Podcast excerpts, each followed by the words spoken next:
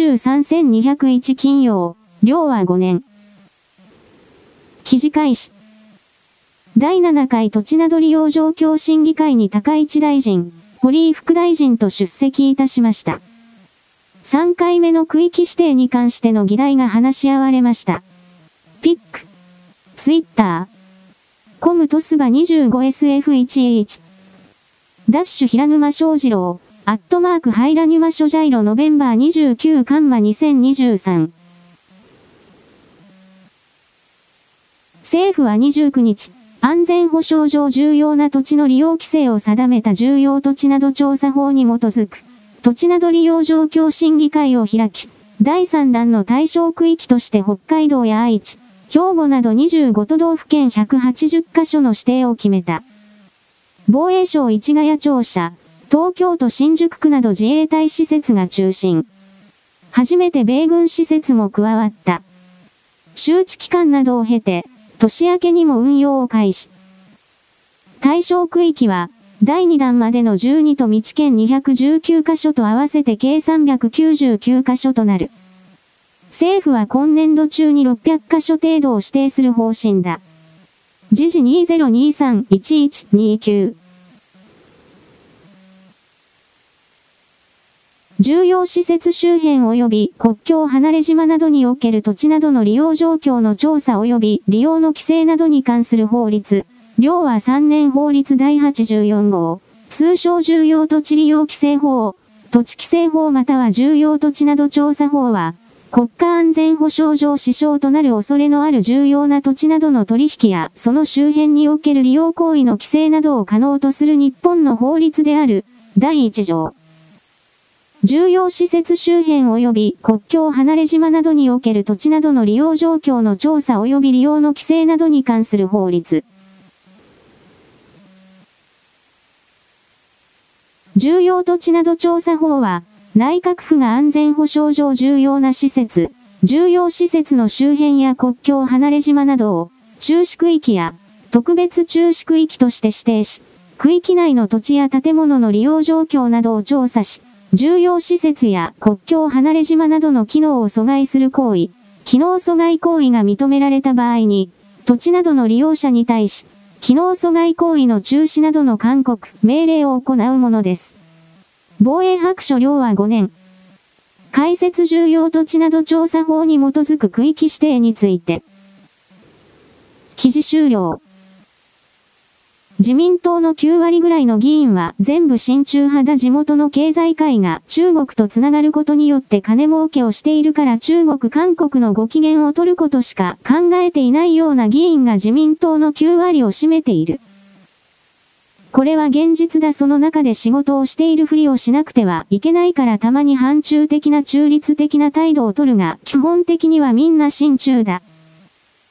みんな金のことしか考えないしかし儲けるだけ儲けておいて、最後にそれをすべて奪われたのなら生きていることに何の意味があるのかこれ私は言う。そして何もかもすべてを親中派という言葉でごまかして、金のためならという言葉でごまかしてそこに自分がない状態真空状態を作るから中国なるもの、奪い取るもの、朝鮮なるもの、奪い取るもの。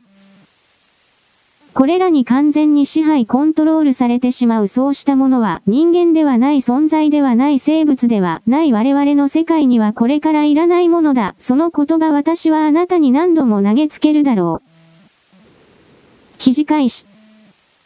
訪日外国人への消費税の免税制度、出国時返金に変更の方針、国内での転売防止へ、政府。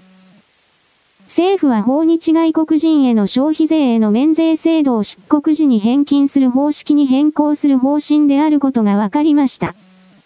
免税品を購入して国内で転売することを防ぎたい考えです。現在、訪日外国人は免税店でお土産などを買うと、その場で消費税が免税され買った商品は、国内で転売したり消費したりすることは認められていません。しかし政府関係者によりますと、昨年度に1億円以上の免税品を購入した人は374人に上り、その多くが商品を国内で転売している可能性があるということです。この抜け穴を防ぐため、政府は免税店で商品に一度課税し、日本から出国するときに、返金する制度へと変更する方針です。こうした返金方式はすでに多くの国で導入されていて、日本でも今年の税制調査会で方針を確認し、再来年度以降の導入を目指したい考えです。ヤフー1130記事終了この動きは非常に正しい世は免税店が悪用されておりほとんどが朝鮮人中国人などに来るグループの存在がもうわかってる個人でやっていることではない。アマゾンや楽天などに行くとおかしな商品が何でこんなものが出回ってるのかなだとかもちろんあらゆるフリマアプリでこれが転売されている。なおかつ中国人しか使っていない SNS アプリでもこうした免税品が山ほど転売されている我々は食い物にされることをもはや強要しない許さない認めないその上でこれは中国人朝鮮人たちを中心とした奪い取りの集団に制裁を加えるということは全く正しい。どんどんやれと私はこれしか言わないのであった。記事開始。2023年11月30日。イギリスで唯一パンダを飼育している動物園が年内にもパンダを中国に返還します。イギリスにおける中国のパンダ外交が一旦終止符を打ちます。楽。動物園では2011年からパンダ2頭を年間100万ドル、日本円でおよそ1億5000万円で中国からレンタルしていて、返還の理由として契約期間の終了などを挙げています。楽。中国は外交手段として各国にパンダをレンタルしていますが、これでイギリスの動物園からパンダはいなくなります。今年2月には北欧、フィンランドの動物園でもパンダの飼育が経営を圧迫しているとして中国への返還が検討されるなど、各国で中国のパンダ外交が転換期を迎えています。ヤフー1130。記事終了。昔は1億円だと思ったら1億5000万円だった日本のパンダも速攻で返すべきだ日本人の税金がこいつらに使われているということそのものが私には不愉快でたまらない。先制独裁の国家を少しでも生き延びさせるということを協力する助けるというのは人類の敵だもちろん日本の時でもあるにもかかわらず公明党創価学会の山口さんはパンダ頂戴とおねだり外交に出た。彼をそろそろ降ろさせろ公明党創価学会というものはもはや日本にいらないと私は思うのでこうした厳しい言葉を出すあなたはいろいろと考えていただきたい。記事開始。東京、歌舞伎町にあるホストクラブ近くの路上で、朝ホスどうですかなどと言って女性につきまとい、違法に客引きをしたとしてホストの男ら4人が逮捕されました。ホストクラブ、クラブハッチの従業員、大川野和容疑者、24ら4人は、29日の朝、東京、歌舞伎町の路上で女性につきまとい、ホストクラブに違法に客引きをした疑いが持たれています。警視庁によりますと、4人は、朝ホスどうですか？などと女性に声をかけ、初回1時間1000円と歌って勧誘していました。4人とも容疑を認めています。警視庁は、逮捕された4人のうち、2人がこの店の従業員ではなかったことから、別のグループが客引きを派遣していた可能性もあるとみて調べています。テレ朝ニュース2023年11月30日12時23分。記事終了。朝放送というくらいだから7時から11時ぐらいまでの間の4時間ぐらいこんなもんなんだろうなと漠然とイメージするがそんな時間に暇な女がどれだけいるのかというと疑問だ。しかしそういう呼び込み活動しなければならないほどこれらの業界が各お店が追い込まれているのだろうなということ、なんとなく思う。だが彼らは自分たちの生活費を稼ぐために頭の悪い女は食い物にしすぎた付け払いというものを巧妙に騙してやらせすぎた。それらの責任は取らなくてはいけないだろう多くのホスト店は今は叩かれている状態だから日本人のクズはいじめるのが大好きだから。だいぶ消えていくだろうなと思う。店は消えるがホストは残るどこかにまたこいつらは散らばっていくんだなとなんとなくそれをイメージするのである。記事開始。パチンコボール大手のガイアが10月30日に民事再生法の適用を申請したことが、パチンコ業界に波紋を広げている。ガイアは現在も全国約80のホールで営業を続けているが、遊戯代の支払いの滞りから、寝台購入ができない状況だ。寝台導入以外で集客を図るのが難しい業態なだけに、今後、浮上の鍵は見出せない。遊戯代の流通も大幅に減り、遊戯代メーカーも甚大な影響を受けるのは不可避で、連鎖倒産の懸念が強まってきている。業界の小習慣に変化の兆し。パチンコ業界から漏れ伝わってくるのは、購入した遊戯代の支払いが滞ると、次の購入ができなくなる小習慣があるということだ。また、人気の寝台を購入するには、遊戯台メーカーは一定数の人気の出そうにない遊戯台を購入したという履歴、履歴を販売条件の一つに指定することもあるという。ただ、東京商工リサーチによると、こうした小習慣を破り、ガイアの倒産後も、一部の遊戯台メーカーは個別判断でガイアとの取引継続を模索する動きもあるという。産経。1130。記事終了。パチンコというものを中国韓国に輸出して現地でパチンコ基地外を山ほど作って。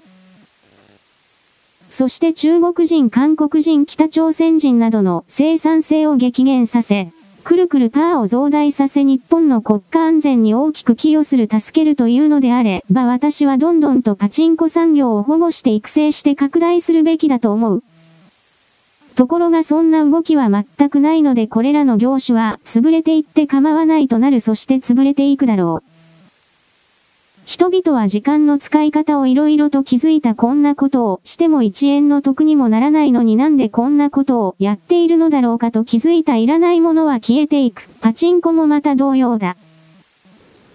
記事開始。ロシアのプーチン大統領は27日、ウクライナ侵攻下、2024年予算案に署名し、成立させた。歳出約36兆6600億ルーブル、約61兆円のうち、国防費が約3割の10兆8000億ルーブル、約18兆円を占める。英字紙モスクワタイムズ電子版によると、予算の3分の1相当が国防費に充てられるのは、ソ連時代末期の1990年以来。国防費は前年比約7割増。ソ連崩壊後で初めて、国防費が社会保障費を上回ることになった。ヤフー。1201。記事終了。ロシアの側もこのような現実的弊害問題が出てきたのでプーチン大統領の口から我々は欲しているウクライナの側に問題があるのだということをきちんと言い出している。というよりも現行においてウクライナが勝てる見込みはない世界の人々はウクライナに対する支援などどうでもよいと本当に思い始めているヨーロッパ各国がもはや支持しないと言っているのだからそんなものは続くわけがない。ヨーロッパ各国はウクライナに押し付けられた経済難民をどうやってウクライナに追い返すかいずれにせよ戦争は終わる。その後でウクライナは今までの国家の形を維持することはできない人が減りすぎているし戻ってこない。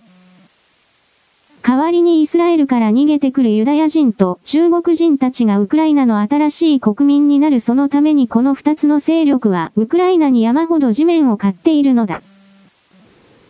記事開始。免許を返納しろ高齢ドライバーをネット上で攻撃しても、事故リスクはあまり減らないわけ。加熱する、免許返納論議。筆者、当機関、心理学者は当媒体で前回、アクセル、ブレーキ踏み間違い事故その原因を、人間のせいにしている限り、問題は永遠に解決しない、2023年11月22日配信という記事を書いた。今回は繰り返される踏み間違い事故報道を受けて、高齢ドライバーに、免許を返納せよと騒ぎ立てても、事故リスクはあまり下がらないかもしれないということを書いてみる。残念ながらか弱いに伴って人間の心身機能は衰える。この事実を単純に捉えて、高齢者は免許を返納せよという主張を持つ人が多いようだが、話はそれほどシンプルではない。か弱いによる機能低下は個人差が大きい。例えば80歳でも極めて元気な人もいれば、60代前半でかなり衰えている人もいる。小学生の発達に大きな個人差があることは、多くの人が実感していると思うが、生まれて10年程度の子供たちでもあれだけの個人差があるのだ。高齢者は生きてきた時間が長く、その間の病気、運動、栄養状態、経験、などもバラバラなので、個人差はさらに大きくなる。また、心身機能と一口に言っても実に多様だ。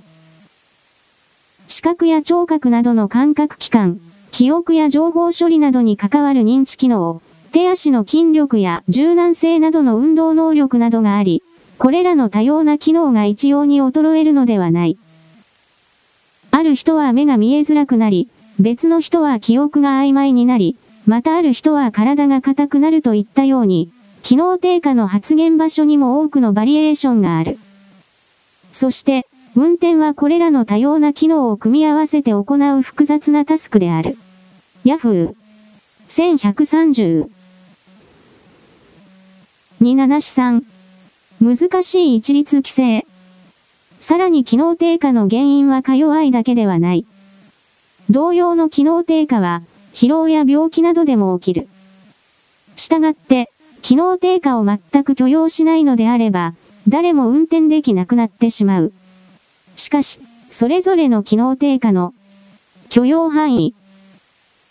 について十分な知見が出揃っているわけではないし、複数の機能低下の組み合わせは無限にあるので、これ以上の機能低下が起きたらダメという線は引きにくい。このように考えてみると、一律に何歳以上は、運転するなとか、免許を返納せよとかいう議論は、大雑把すぎる。ことがわかる。高齢でもまだまだ安全に運転できる人はいるし、比較的若くても、そろそろ運転をやめた方が良い人もいるのだ。機能低下と運転の関係だけでも十分ややこしいのだが、運転には、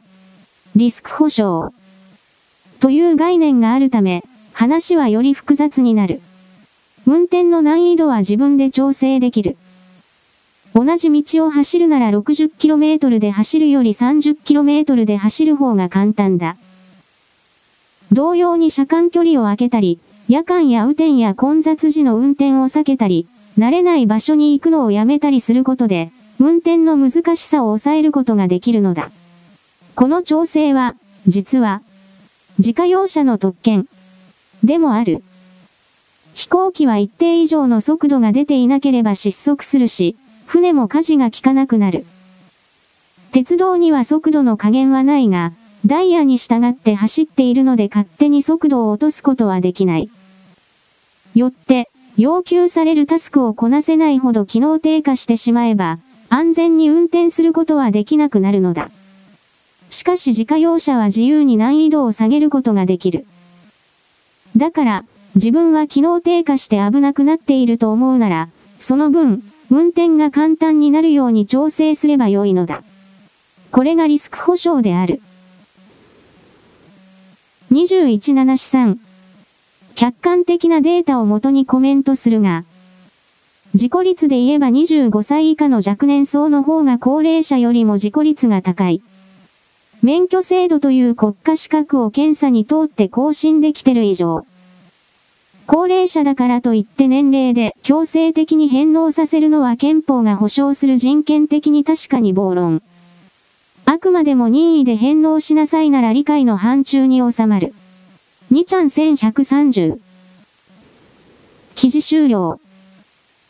これに関しては明確な解決策私は提示しよう老人は基本的にはマニュアル車のみを運転するように法改正をすることだ。老人向けにクラッチの柔らかい機種を開発することだ自動車メーカーは。クラッチを踏むという一見無駄な操作を入れることによってこれらのアクセルとブレーキを踏み間違えるだとかの単純なミスはほとんど消える。マニュアル車の場合は踏み間違えたら基本的にはみんなエンストを起こして止まる体暴走するよりもその場で止まってくれていた方がどれだけ安全かということはわかるだろう。あなたもこうした記事が出た時にマニュアル車に切り替えさせろという風なことを周りの人々に言ってほしい。と言ってもあなたが肝心なオートマ限定の人だったら私の言ってることは実感として何一つわからないだろうが。オートマ限定の人は本当にどうしようもない何もかも任せきっているからこうした考えが最初から出てこないのだ。記事開始。キッシンジャー元米国務長官死去ワシントン共同米中接近やベトナム和平など冷戦時代の国際政治史に大きな足跡を残した米国のヘンリー・キッシンジャー元国務長官が29日、東部コネティカット州の自宅で死去した。100歳だった。ロイター通信が伝えた。ノードット。1131。記事終了。この世界をオバマのような気違いああしたものを育てたのが結果的にキッシンジャー。この彼が死んだということは一つの節目だとは言える。100歳だから今更暗殺をしたとも思えないがいずれ、にせよ彼が消えたことで中国最高と言われている発言者が消える。本当に素晴らしいことだ。極左の連中はわーわーと言ってるが彼らもまた自分が完全に支配コントロールされてる嘘つき装置であるということの認識がないので、どれだけ自分自身を頭が良いと演出してももはや信用に値しない。この人間の世界はクズしかいない一方的に誰かが正しいということはないだがそれらの設定の中で先制独裁というものは明らかに間違っているという立場に私は立っているのでこういう左側及び中国来産派に対する攻撃の言葉というものは私はやめない。記事開始。釈放されたイスラエル人誘拐犯の一人は、ある家の屋根裏部屋に50日近く監禁されていたが、アンアワの教師に監禁されていたという。この教師は10人の子供の父親で、人質を屋根裏部屋に閉じ込め、食べ物も薬も与えなかったという。もう一人の人質は、ガザンの医師に監禁されていた。その医師は病院で子供たちの治療を続けたが、イスラエル人の子供は治療を受けなかった。解放されたイスラエル人の子供を監禁していたのが、国連 UNRWA の教師や医者であることがイスラエルで報道されている。民間人が、どこまで民間人か、という話だな。ダッシュビューベリー、アットマークビューベリー November 29カンマ2023。これが事実なら、国連の職員が被害にも怪しいってことになりますね。ダッシュ山田、アットマーク山田2361万339ノベンバー29カンマ2023。ニュースの信憑という問題はありつつも予想通りの展開。アンアワの職員の圧倒的多数がパレスチナ人、上川外相の国会答弁という事実を日本のマスコミはほとんど触れずに、国連、国連と連呼。少なくとも国連機関全体は別にしてもアンアワの政治的中立性は極めて疑わしい。というかない。ダッシュキクズ氏、アットマークイアムハピーに CU ノベンバー30カンマ2023。来年アンラの日本拠点が開かれるのも危ないんだろうな。日本にいらぬ紛争が持ち込まれる懸念を覚える。ダッシュイロハ。アットマークアイロ8キーオマサノベンバー30カンマ2023。日本のメディアは絶対に報じないだろう。ダッシュ元週、アットマークブチャンカは11ノベンバー30カンマ2023。記事終了。この記事は重要だつまり今回のハマス・イスラエルの戦いの中で国連の職員がハマスというテロ組織のメンバーだったということは明らかになっており、そのテロ組織の端末が関わる国連の組織体が日本に拠点を作ろうとしているということこれがとてつもなく危険なことだとわかるだろう。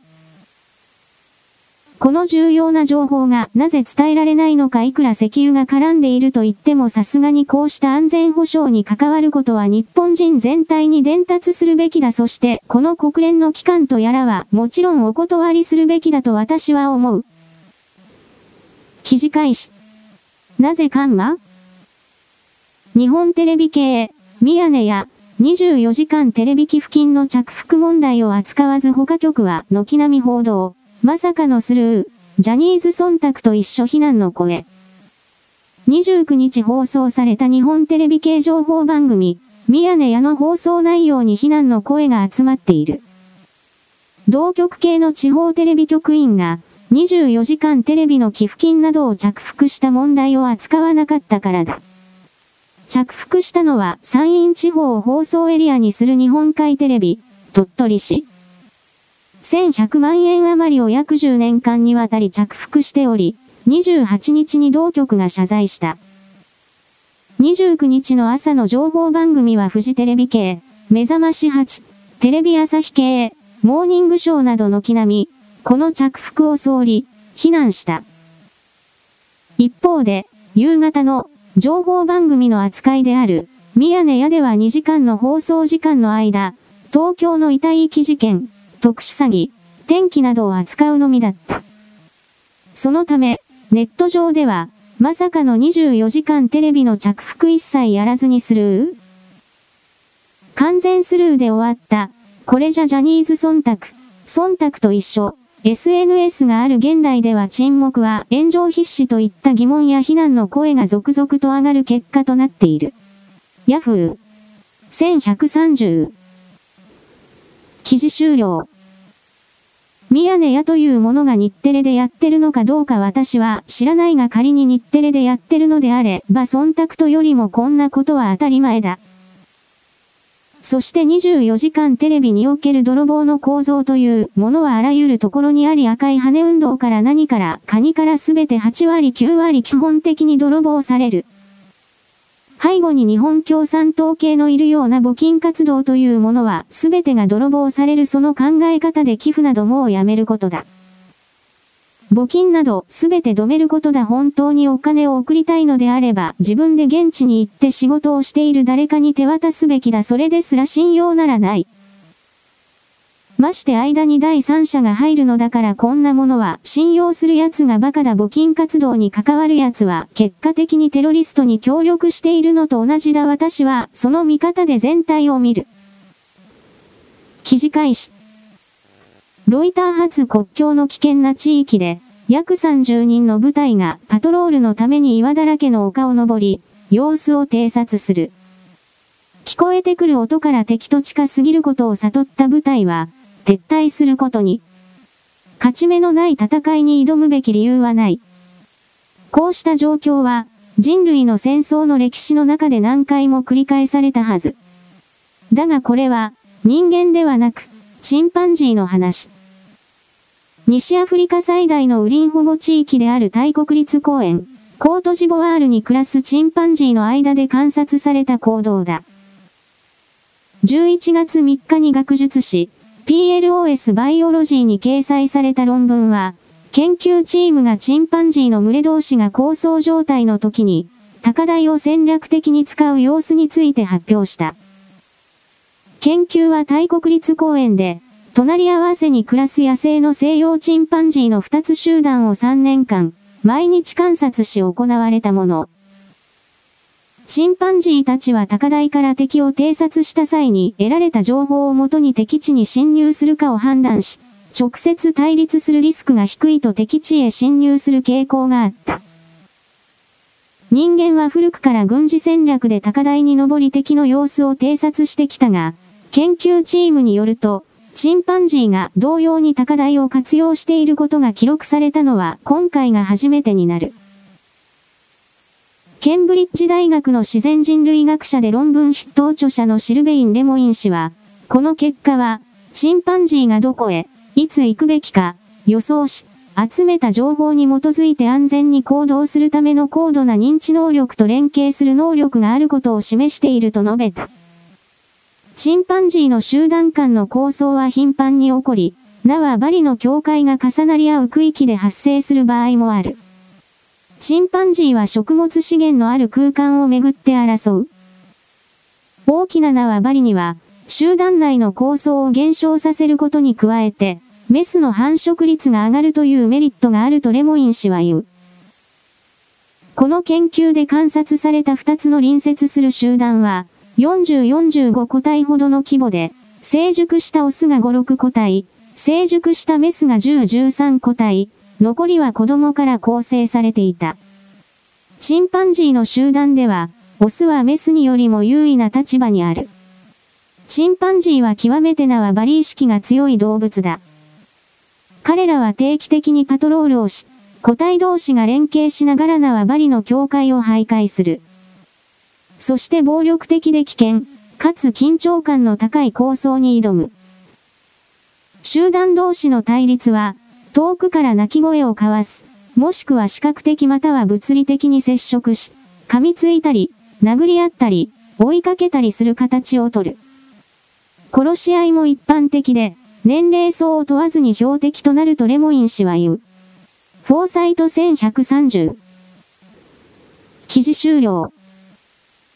日本にはチンパンジーの原種はいないが似たような猿がいるこれらが人間の文明の度合いに合わせてそれぞれに進化している頭が良くなっているということはご存知だ。賢くなって人間の居住空間に進出してきて人間に平気で悪さをする可能性が高い。人間の力が弱まってくるからだ個体数が減るということは、そういうことであるこれは、同様にクマシカキョンなどなどの各種すべての動物がその傾向にある。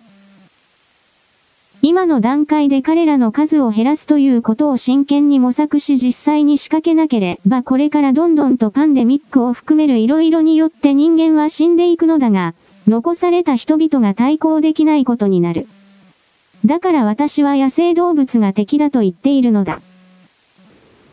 記事開始。中国全土で発熱や肺炎の症状を訴える子供が急増している。幼稚園や小学校など子供たちが多く集まるところに、防護服にマスク姿の作業員たちが、手にしているのは消毒液で、教室や階段など至るところに噴射していく。街中ではほとんどの人がマスク姿で歩いていて、まるでコロナ禍のような光景。流行っているのは主にインフルエンザ。他にマイコプラズマ肺炎など、呼吸器系の疾患も同時発生している。中国国家衛生健康委員会報道官。現在は、検温や手洗いといった感染防止策の徹底が呼びかけられていて今後、対策が強化される可能性もある。アベマヒルズより、ヤフー、1130。記事終了。中国発なのでこれらの情報そのものが本当であるか、どうか疑わしい現地に行ったら10人しか子供が入院していないのに200人300人入院しただとか嘘が乱れ飛んでる可能性がある。仮にこれが本当だとして中国の子供たちになぜこんな動きが起きてるのかと考えなくてはいけないが、基本的には免疫抵抗力が落ちているからこれはまず第一にあるだろう。そして新種のウイルスかどうかに関しては私にはわからないただ今のところ死者が少ないので、それではないのではないかなと楽観的な言葉だけは言っておく。いずれにせよ2月の春節を超えて世界中に再びこのおかしなインフルエンザこれはもはや日本にも世界中にも実は入っているのだがそれがさらに広く深く染み渡っていくだろうという最悪の展開を私は覚悟している。どうせ各国は金目当てに何もしないからだ。記事ここから。全米で呼吸器疾患が流行。子供の入院も急増。米 CDC 所長。2023-1201振り。CNN 米疾病対策センター。CDC の公園所長は11月30日の米議会小委員会で、インフルエンザと新型コロナウイルス、RS ウイルスによる呼吸器疾患が全米で流行していると証言した。公園所長は会員エネルギー商務小委員会で、RS ウイルスが猛威を振るっていると述べ、インフルエンザのシーズンは全国的に始まったばかりだが、急加速している。新型コロナウイルスは比較的少ないものの、依然として呼吸器疾患による入院と死亡の主な原因となっており、1週間におよそ1万5千人が入院し、およそ1000人が死亡していると報告した。RS ウイルスは特に米南部で症例数が多く、ピークに近づいていると公園所長は指摘。インフルエンザの症例数は12月、1月にかけて大幅に増えるとの見通しを示した。新型コロナは再び上昇に転じているといい、公園所長はこの3つのウイルスの中で最大の脅威と位置づけた。今は3疾患ともワクチンが存在していることから、公園所長はワクチン接種の重要性を改めて強調。具合が悪くなったら検査して治療を受けることが大切だと呼びかけた。呼吸器疾患のウイルスは特に子供が感染しやすく、11月18日までの1週間に医療機関を受診した5歳未満の子供のうち、10%以上にインフルエンザのような症状があった。CDC の統計によると、これは全年齢平均の約3倍にあたり、全米の基準値を大幅に上回る。入院する子供も増えている。全米の小児病院の病床使用率は約4分の3に達し、2022年12月半ば以来の水準となった。記事ここまで。例。実際にこれらの病気が流行っているかはわからない。武漢肺炎の時を思い出すことだ。何かの意図の達成のために作られている動きかもしれない。だがこれらの動きが本当だとするのなら、現時点で世界各国の医療機関から出されている報告として、武漢肺炎に罹患した時点で人間の免疫機構が破壊されてしまっている。という言葉、これを正しく見て理解することだ。それはこれらのアナウンスにおいては、武漢肺炎に罹患した後に、ワクチンを打ったか、打たないかということの公表がないままに、これらの言葉が出されているのではないかという疑い。ワクチンを打っていない人間で、武漢肺炎に罹患して、そこから回復した人間が遺伝子を傷つけられて免疫が破壊されたのかどうかに関しての説明がない。意図的に混ぜこぜにされている。おそらくこれは、武漢肺炎に罹患してからワクチンを打った人と、罹患していないけどワクチンを打ってしまった人を混ぜて、これを、武漢肺炎にかかってしまった人は、と置き換えている可能性が高い。目的はもちろん来年の5月のパンデミック条項を可決させるためだ。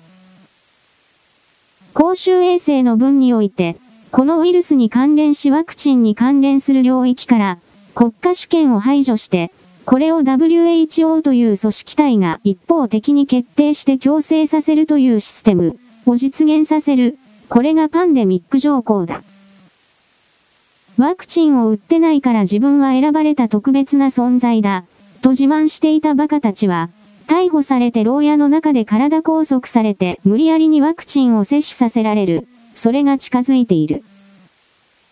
自慢していただけの後天的知恵遅れたちは、リアルに知らなかったのか、意図的に知らないふりをしたのかは知らないが、このパンデミック条項に関連する情報を全く知っていなかった。バカは沈黙せよ。私のようにな。と一応置いといて、だがしかしこれらを可決成立させてしまうと人類の残存人口ははるかに減って、今はおそらく2034年前後まで残って25億人と言われているが、